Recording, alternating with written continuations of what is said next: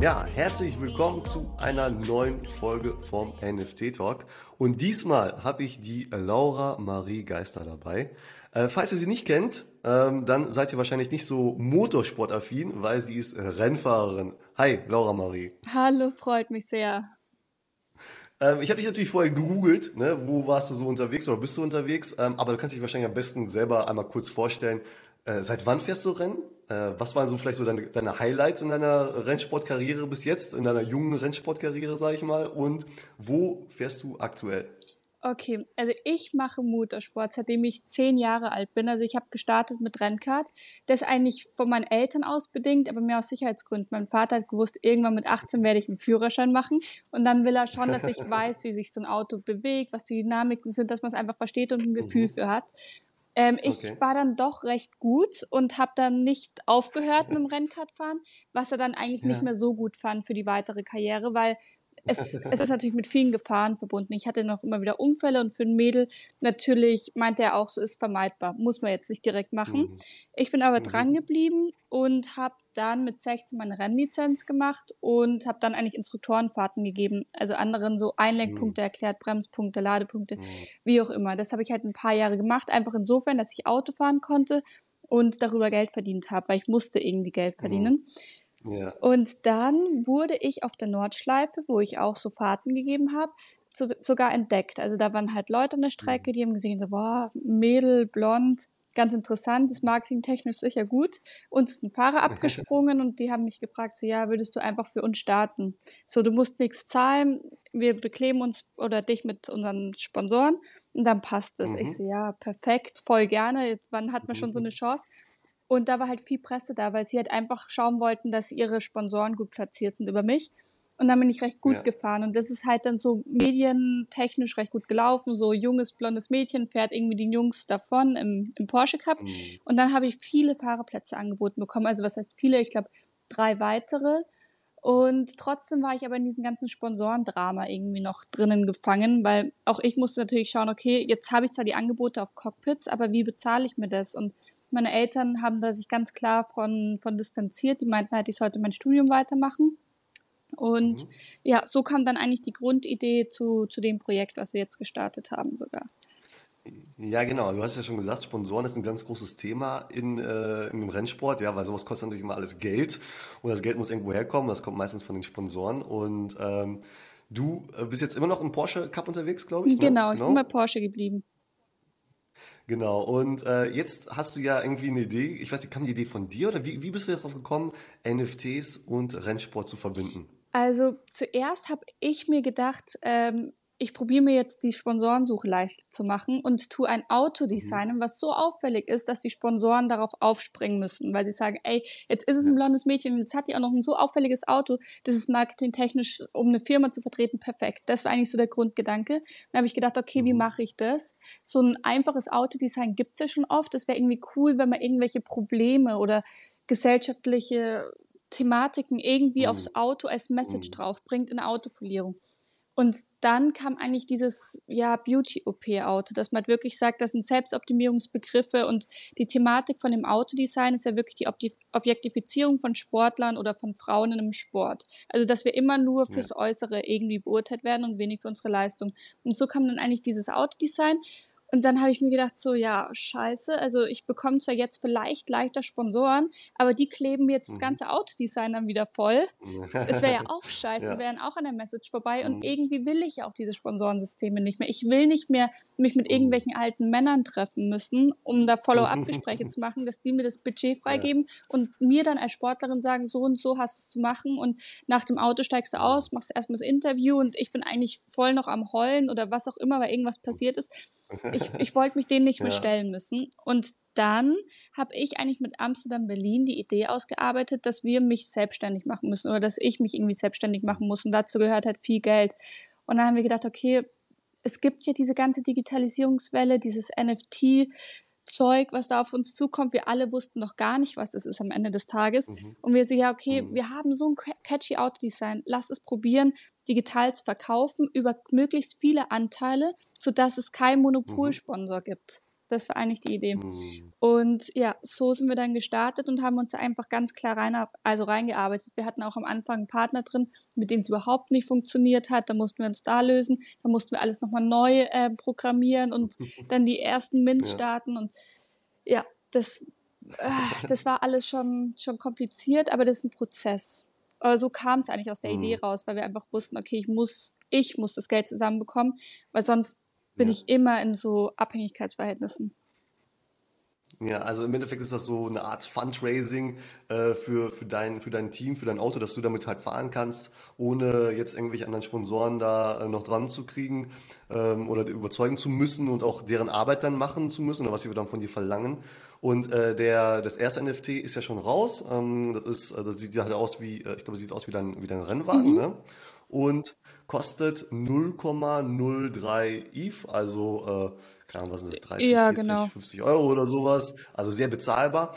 Ähm, und davon sind jetzt, glaube ich, 1000 raus. Ne? Und es kommen, wenn ich das richtig gesehen habe auf der Webseite, kommen ja jetzt äh, immer weitere Drops mhm. raus. Ähm, jetzt diese 1000, äh, das, das, ich, das deckt ja wahrscheinlich jetzt noch nicht so die Kosten. Ich weiß jetzt gar nicht, was, was, wie viel Geld brauchst du denn überhaupt, sag ich mal, pro Saison, mhm. damit du da äh, fahren kannst ohne Sponsoren? Ja, also ich habe halt das Projekt mit Porsche gemacht. Dementsprechend haben die mir schon geholfen. Also einfach um den Preis mhm. ein bisschen zu minimieren, aber es sind immer noch so 150 bis 250.000 brauche ich auf jeden mhm. Fall fürs Jahr und ich habe den Vertrag auch unterschrieben. Also ich habe eben gesagt, mhm. ich ich schaffe das über die NFT das Rät zu fin finanzieren und ähm, ja. gehe damit keine Sponsorverträge mehr ein und habe das aus privaten Interesse unterschrieben. Also wenn wenn ich jetzt die NFTs nicht verkaufe, sitze ich auf der Summe ganz klar. Und ich bin jetzt, okay, jetzt 24 okay. geworden, also es wäre schon hart. ähm, ja. Ja. Aber das passt. Und ja, wie wir zu diesen 1000 Anteilen an dem Auto gekommen sind, das war mhm. eigentlich ja mein Grundinteresse. Also ich habe mir gedacht, okay, jetzt habe ich so ein cooles Projekt und ich habe so viele Sportler sind dann auch auf mich aufmerksam geworden und haben gesagt, so, wow, mhm. wir stecken auch immer in dem gleichen Scheiß drinnen wie du. Wir, wir fühlen mhm. so mit dir und dass sie sich so freuen, dass ich dieses Projekt gestartet habe. Und deswegen haben wir die Anteile auch so klein gehalten, weil ich habe gesagt, okay, ich werde darüber auf gar keinen Fall die Finanzierung von meinem, von meinem ähm, Auto reinbekommen aber ich kann ganz viele mhm. Leute abholen. Ganz viele Leute können irgendwie auf dieser Reise teilnehmen, weil der Einstiegspreis so gering mhm. ist und können es irgendwie mitverfolgen. Und das war mir im ersten Schritt einfach das Wichtigste, dass ich ganz möglichst viele Leute mit den gleichen Interessen, die vielleicht auch die gleichen Probleme haben, zusammenbekomme, sodass man dann irgendwie zusammen mhm. da schauen kann, okay, wie kann man dieses ganze Spiel aufbrechen für jeden. Dementsprechend war es mir einfach wichtig, dass wir da jetzt nicht ein NFT verkaufen für 60.000, wo dann wieder nur die Wohlhabenden irgendwie teilhaben können, sondern mhm. ganz viele Leute, die irgendwie dieses Problem einfach mitfühlen und ja. da dagegen dann auch was machen wollen und so auch dann was machen können am Ende des Tages.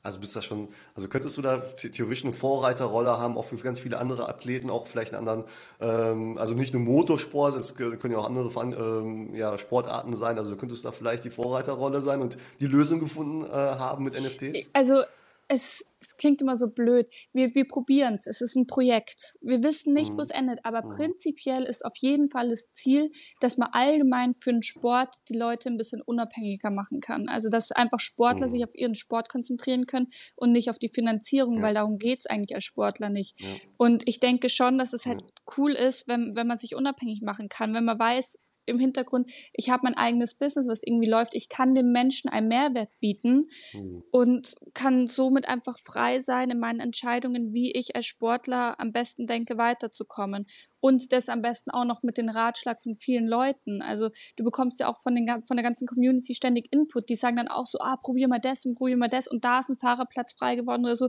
Man merkt, es sind wirkliche mhm. Leute, die versuchen, okay, wir haben da jetzt ein Problem. Ich habe mit dem NFT irgendwie die Geschichte gekauft und die fiebern da mit und die wollen mitmachen. Und ich glaube, das ja, kann ganz vielen ja. Leuten helfen, weil man hat ein ganz immenses Netzwerk dahinter am Ende des Tages.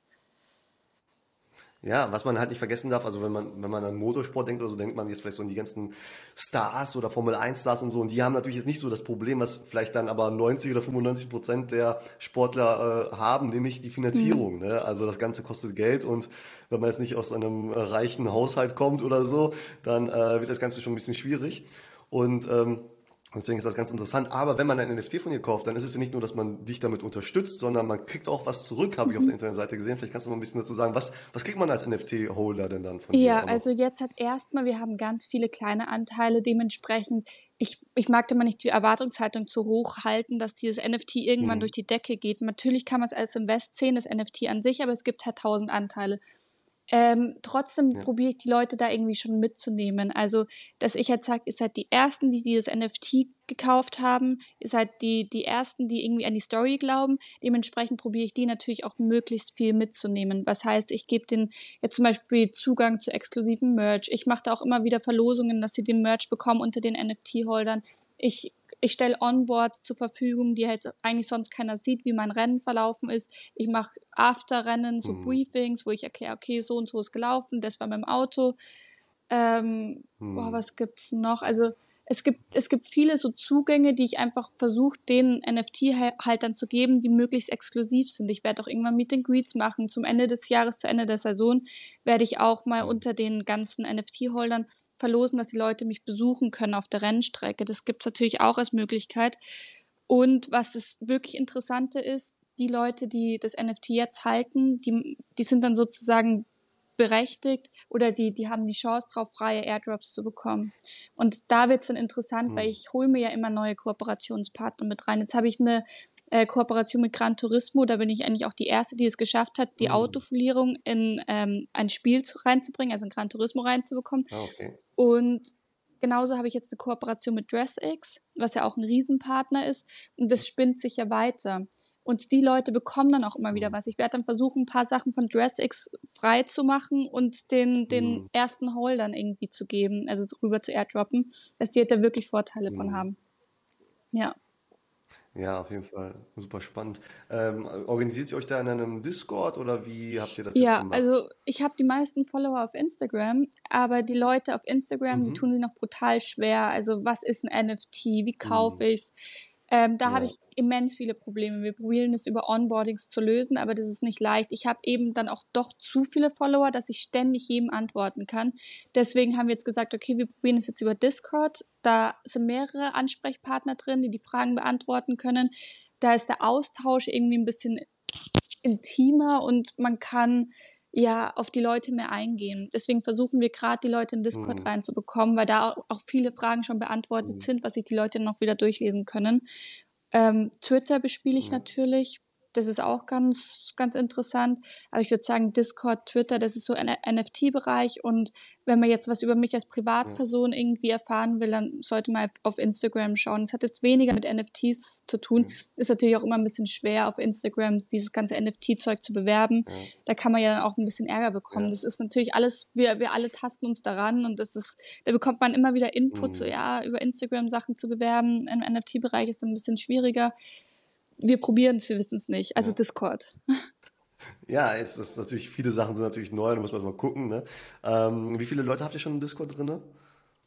Boah, ich glaube ein bis 200. Mhm, mh. Aber wir haben Discord jetzt eine Woche. Ach so, und die Leute sind, ja, genau, wir, wir schauen halt gerade, was geht so. Ja. Aber die Leute sind aktiv, also sie haben Lust und sie diskutieren und sie, sie fiebern aufs nächste Rennen mit und mhm. natürlich hofft man, das ist ja das Ziel, wenn ich dann irgendwann gute Rennen fahre, dass dann das NFT steigt, dass man dann mhm. damit traden kann, dass man da irgendwie Tickets zu hat hinter dem mhm. NFT.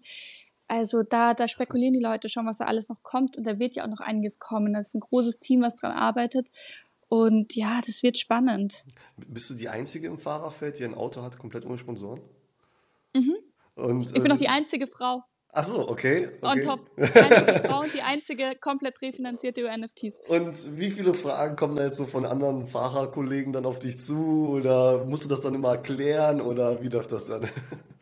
Ja, das ist wirklich verrückt. Ich hätte nicht gedacht, jetzt fahre ich schon nur mit Männern. Hm. Irgendwie hatte ich immer das Gefühl, es kam bei so Frauen haben sich ein bisschen schwieriger getan mit diesen ganzen innovativen Sachen, wie zum Beispiel NFTs und so. Also wenn ich starte und die Leute mein Auto sehen, da versteht es noch keiner, was ist ein NFT, was mache ich. Mhm. Hinten steht ja drauf bei mir NFT. Mhm. Also das ist noch überhaupt nicht angekommen. Aber es ist halt cool, weil es ist so plakativ. Die Leute müssen sich damit irgendwie beschäftigen. Mhm. Ich meine, wenn ein Auto so weit vorne fährt und da steht überall alles mit NFTs mhm. drauf und keine Sponsoren, mein Rennanzug hat auch keinen einzigen Sponsor, da fragen sich natürlich alle, okay, wie funktioniert es jetzt ja. genau? Und dementsprechend öffne ich da auch vielen die Augen und zeige auch vielen, was in dem Markt allgemein drinsteckt. Weil ja. viele, glaube ich, oder einige, die interessiert es schon und die können darüber jetzt ein bisschen reingehen. Ich probiere auch die Leute allgemein, wenn sie jetzt nicht direkt mein Projekt unterstützen, da ein bisschen an die Hand zu nehmen. Okay, was kann man im NFT-Bereich überhaupt machen? Jetzt hm. dafür musst du jetzt nicht Holder von meinem NFT sein. Und das probiere ich halt ein bisschen da auch ein bisschen so die Szene zu öffnen. Und man merkt, dass es mit so einem Auto, was einfach sehr plakativ ist, funktioniert. Die Leute mhm. fragen und interessieren sich für, aber die Leute kennen sich noch nicht aus, leider. also, also ich mache viel Onboarding. Also, also bleibst du wahrscheinlich nochmal äh, die, die Einzige, die das so macht im, äh, in dem Porsche Supercup, oder? Erstmal ja. Die Leute sehen keinen Anfang und sehen kein Ende. Und äh, wahrscheinlich wirst du auch vielleicht auch von Reportern oder so gefragt. Also ich denke mal, der, euer Sport wird ja auch übertragen im Fernsehen oder so, ne? oder bei Sky wahrscheinlich. Und äh, musst du da auch da mal äh, dann erklären, was ein NFT ist, oder? ja, oft. Auch die Rennteamleiter, die sind dann schon zu mir gekommen und haben gesagt, so, ja, jetzt mal unter der Hand, du müsstest mir das schon mal erklären. Das ist ein bisschen, bisschen unangenehm, wenn ich nicht weiß, was das ist. Ja. Und ja, wie erklärt man dann so ein NFT? Das ist auch dann immer ein bisschen schwierig, mm, weil ganz ja. viele so, oh, jetzt verkaufen wir noch ein bisschen digitale Luft. Ich so, oh, ist immer, ja, das ist schon kritisch. Denkst du dir so, boah, eigentlich bin ich Sportler und muss dir jetzt noch so ein ganzes Refinanzierungsmodell erklären ja. über NFTs. Oh, also ich bin froh, wenn das ein bisschen, ein bisschen mehr angekommen ist in der Gesellschaft. Aber es wird, die Leute haben Lust drauf. Also deswegen, das freut mich ja dann auch, wenn die Leute nachfragen und, also und Interesse haben. Ja, ich denke mal, es ist ja auch für viele Teams ja auch ein Problem, die Finanzierung. Ne? Das ist ja auch nicht immer so einfach wahrscheinlich. Ne? Und wenn die da eine Möglichkeit haben, ich denke auch. Ich denke auch. Also sie werden sich das auf jeden Fall alle anschauen oder schauen sich alle an. Und dann hoffe ich, dass ein paar Leute sich das auch trauen und mal sagen, ja, okay, schauen wir mal. Ich meine, man muss es ja an Anfang nicht so extrem machen wie ich. Man muss es mhm. ja nicht mhm. komplett refinanziert ja. machen. Ich, ich habe ja damit bin das erste Rennteam, was 100% refinanziert ist durch ja. NFTs. Man kann ja sagen, okay, ich hole mir da jetzt, keine Ahnung, ich verdiene mir darüber ein paar Reifensätze mhm. extra. Ja, ja, Mehr ist halt gerade nicht drinnen. Und sowas kann man auf jeden Fall machen. Ja, auf jeden Fall. Ne? Also da bietest du ja auf jeden Fall so die, die Anleitung dazu, wie kann man sowas machen. Ne? Mhm. Ähm, aber man braucht dafür natürlich auch, sag ich mal, so eine gewisse Reichweite. Ne? Weil wenn, wenn ich jetzt keiner ja. kennt, ich, ich, es gibt wahrscheinlich auch irgendwelche ähm, Rennfahrer, die jetzt nicht so Social Media aktiv sind, ja, die jetzt vielleicht nicht so viele Follower haben, die haben es sicherlich schwerer.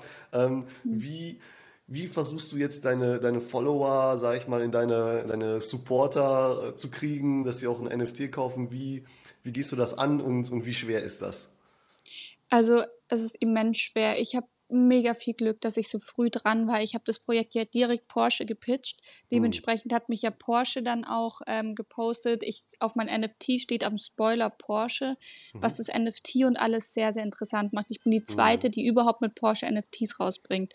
Mhm. Überhaupt ein Riesenkonzern. Das sieht man mal, wie verrückt das ist. Aber die haben es verstanden. Dann, die haben es, ja, was heißt, sie haben es verstanden? Jeder will rein und mhm. sie suchen sich halt jetzt möglichst mhm. günstige Proto-Projekte, wo mhm. sie halt mhm. sehen, okay, wie machen die es, wie kommt es so an, weil sie einfach keine Ahnung haben. Die schauen sich das wirklich einfach an.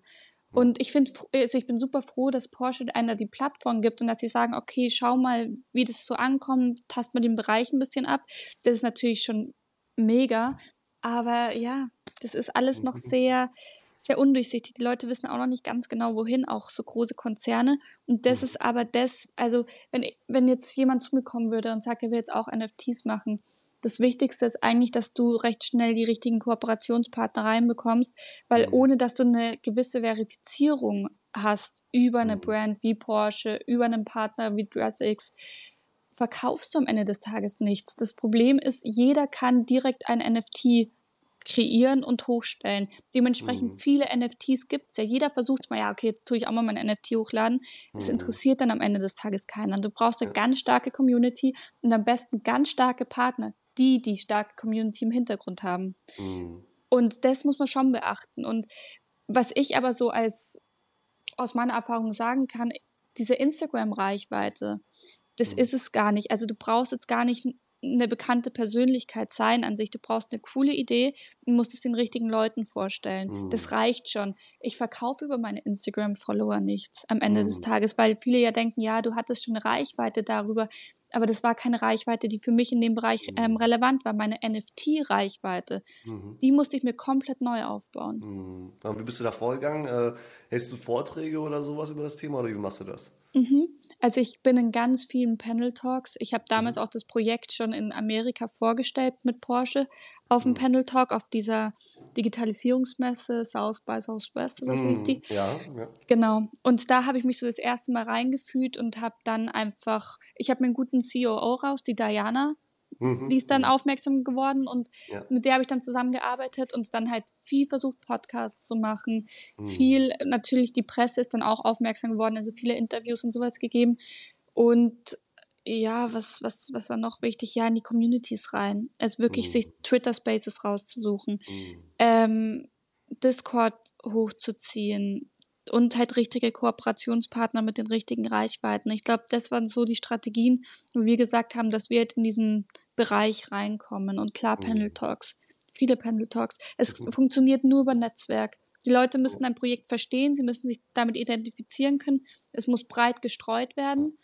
Und dann fängt es an, einigermaßen zu laufen. Aber selbst ich tue mir super, super schwer. Teilweise schaue ich in mein Wallet und da ist fast die Hälfte nur noch drinnen an Geld, mhm. einfach ja. weil der Kurs auch so schwankt. Ja. Und das ist natürlich super schwer. Ich habe eine Rechnung zu zahlen, die nicht schwankt und muss mhm. die finanzieren mit Geld, was morgen manchmal mhm. echt um einiges weniger sein kann. Und das ist also ein ganz, ganz schwieriges Business, aber auch super interessant. Es bietet viele Möglichkeiten, aber es kann dann auch viel, viel Nerven kosten. Und äh, ist es jetzt am Ende oder jetzt, wo du mittendrin bist, ist es jetzt mehr Arbeit als sag ich mal, normale Sponsoren dran äh, zu überzeugen oder? ja.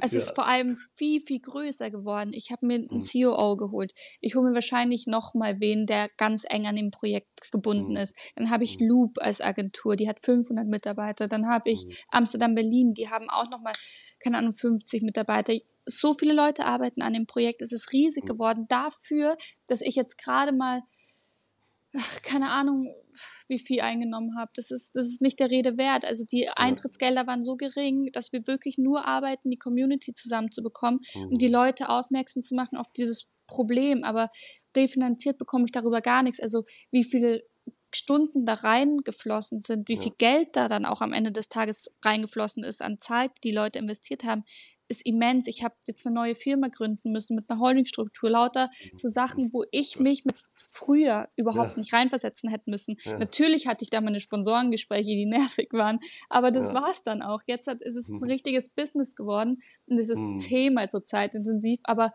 mindestens 15 Mal so interessant. Mhm. Ja, ja, und äh, halt auch viel größer und vielleicht auch nachhaltiger. Ne? Ich meine, klar, jetzt am Anfang ist natürlich viel mehr Arbeit, aber wenn das Ganze, sag ich mal, einmal funktioniert, dann äh, ja, dann läuft sehr, sehr. Ja, genau. Ne? Genau, denke ich auch. Äh, wie kommst du dann noch zum, zum, zum Rennfahren und Training und so während des Ganzen? Ja, das ist echt schwer. Also ich würde sagen, ich bin jetzt 95 Prozent Business geworden, 5% okay. Sportler. Also es hat sich ja. wirklich, die Gewichtung hat sich ein bisschen verändert. Das habe ich auch meinem Rennteamleiter gesagt. Ich habe gesagt, ich stecke einfach in ein Riesenprojekt, wo ich einfach Telefonate auch nach LA führen muss, die mit Zeitverschiebung mhm. verbunden sind, wo ich halt sage, teilweise schlafe ich nicht. Und er meinte mhm. schon, okay, das ist jetzt heftig, aber ich fahre jetzt die erste Saison. Ich bin noch nicht in der Ober-Ober-Oberliga. Ich mhm. bekomme meinen Sport hin. Ich schaffe es mir fünf Tage vor dem Rennen irgendwie wirklich die Zeit zu nehmen, dass ich alles mhm. an Arbeit irgendwie wegschiebe, dass ich mich wirklich nur auf den Sport konzentrieren kann. Aber ich würde sagen, momentan leidet der Sport schon irgendwie drunter. Es wäre gelogen, wenn man sagt, ja, das ist alles easy, das bekommt man hin, weil ich arbeite sehr, sehr viel für das Projekt. Aber ich denke halt, dass da irgendwann der Turning-Punkt kommt. Wie du sagst, man muss halt jetzt die Community zusammenbekommen, aber wenn die Community das einmal verstanden hat, dann wird sie auch sehen, was das für Mehrwerte sind, dann ist da viel Mundpropaganda, dann muss ich aktiv nicht mehr so viel machen. Also ich muss jetzt aktiv mindestens bis Ende des Jahres noch richtig durchpauken. Ich schaue, dass ich meine Rennen auf die Reihe bekomme und dann hoffe ich, dass ich mich da ein bisschen zurücklehnen kann und wieder mehr in meinen Sport reingehen kann.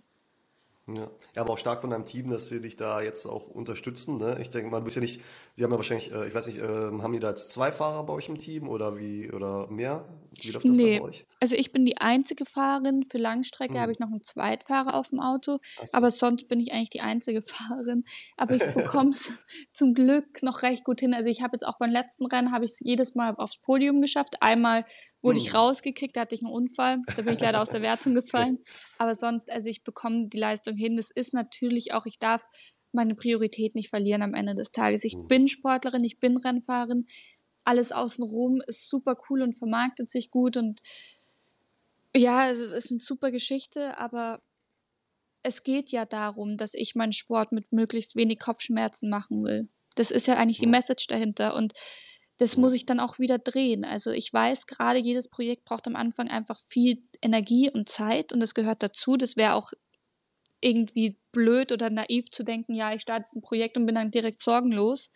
Das ist klar. Aber ich weiß auch langfristig sollte sich das wieder drehen. Aber ich baue mir gerade das Team auf.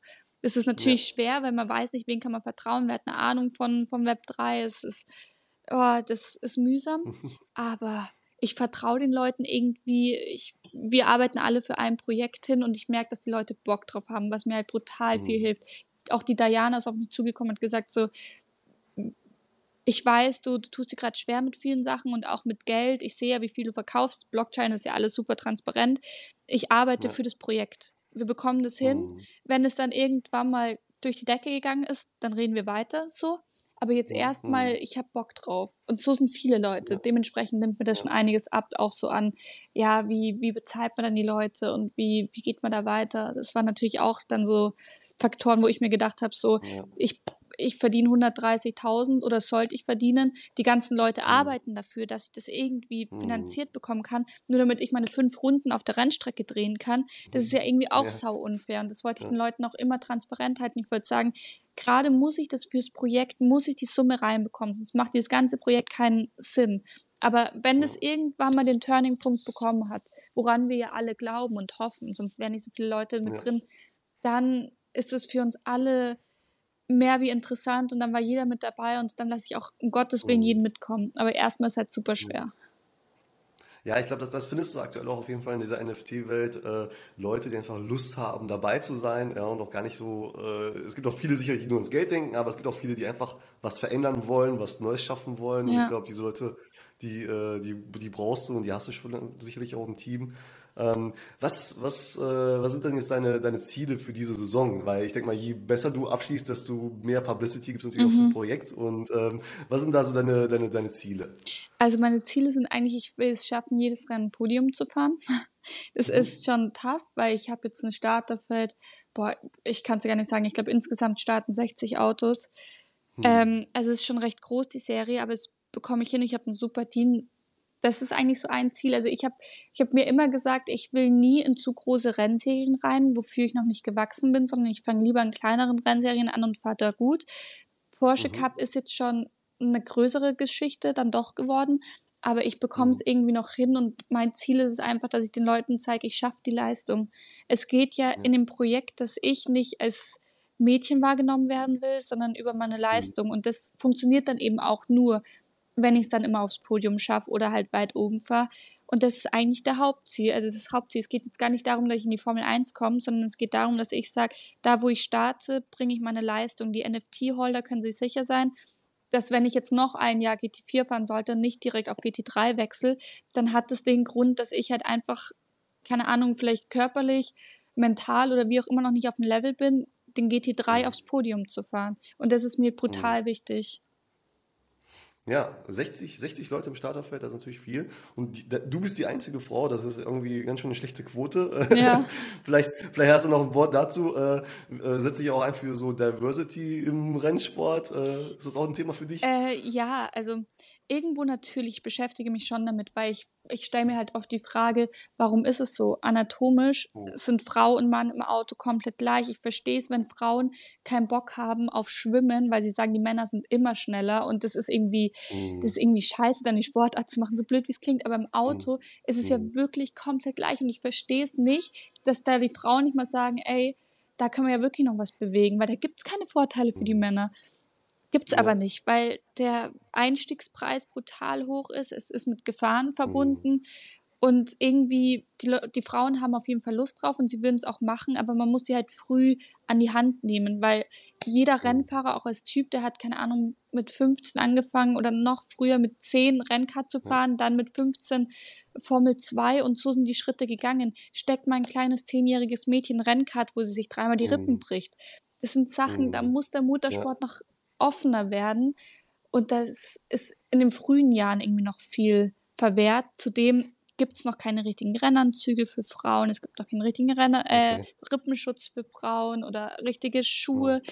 Und dann denkst du halt auch, ich musste immer alles anfertigen lassen, mein Rennanzug und alles. Mhm. Und das kostet halt dreifach so viel. Und dann stehst du schon da als Mädel, wirst du die ganze Zeit irgendwie blöd angeschaut, weil du bist ja nur ein Mädel, du kannst mhm. ja nicht Auto fahren. Also musst dich da schon mental irgendwie die ganze Zeit durchbeißen und durchboxen. Ja. Und dann zahlst du auch irgendwie gefühlt dann noch das Dreifache für so die mhm. grundlegendsten Sachen. Das ist auch ein Faktor, wo, weshalb ich so cool finde, dass ich im Digitalbereich mit DressX zusammenarbeite. Sind ja digital, machen die ja Klamotten oder haben eine Plattform, um Klamotten zu vertreten. Und da hoffe mhm. ich, dass ich irgendwann auch meinen Rennanzug reinbringen kann als NFT, aber auch auf dem Markt, dass ich wenigstens den Frauen da so ein bisschen die Hemmschwelle ja. nehmen kann, dass sie nicht mehr sich alles anfertigen müssen, sondern dass da wenigstens der, die Einstiegshürde von so einem Rennanzug gerechtfertigt ist und so hoch ist, wie es Männer auch tragen müssen. Und das sind so die Kleinigkeiten, mhm. wo ich schon dran arbeite und wo ich denke, da ist ein Markt da und da kann ich auch viele Frauen abholen und vielen Frauen vielleicht auch irgendwie helfen. Aber es ist schwer. Ja. Ja, gut, aber mit dem, was du machst, bist du natürlich dann vielleicht auch ein Vorbild für viele ähm, ähm, Mädchen, die dann vielleicht den Weg dann in den Rennsport finden. Ähm, das ist natürlich sehr stark. Und du beweist dich dann natürlich, wenn du dann wirklich aufs Podium fährst, dann beweist du natürlich auch allen, was du drauf hast. Ja. Ne? Das ist natürlich äh, im Sport ist natürlich ganz einfach. Ne? Wenn du eine gute Leistung äh, bringst, dann, dann sieht man das. Ja. Ne? Auf jeden Fall. Umgekehrt natürlich ja. genauso schlimm. Baut mega den Stress auf. Also ich merke natürlich, ich probiere ja. mir da jetzt eine Community ranzusammeln irgendwie.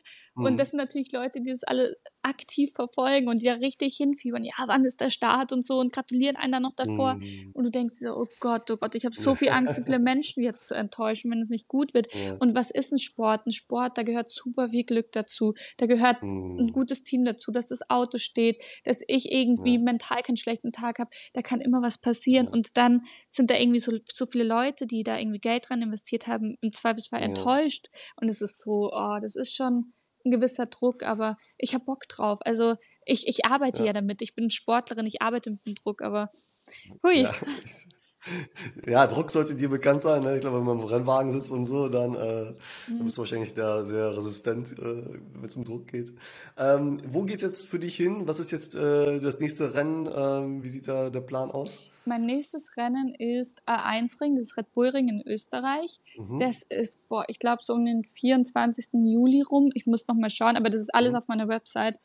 Ähm, mhm. Und ja, im NFT-Bereich haben wir jetzt die DressX-Kooperation und da kommen dann auch ähm, paar Airdrops für die jetzigen NFT-Holder, kann ich schon sagen. Und ähm, mhm. natürlich Rennhelme kommen noch raus, ja. Rennhelme. Mhm. Ja. Ja, genau. Äh, für 0,06 habe ich, glaube ich, auf, der, äh, auf deiner Website genau. gesehen. Also ähm, ja, das heißt, dass das Projekt geht immer weiter, es kommen immer neue NFTs raus. Mhm. Werden das auch wieder 1000 Stück sein oder was da geplant? Ähm, nee, ich glaube ein bisschen mehr.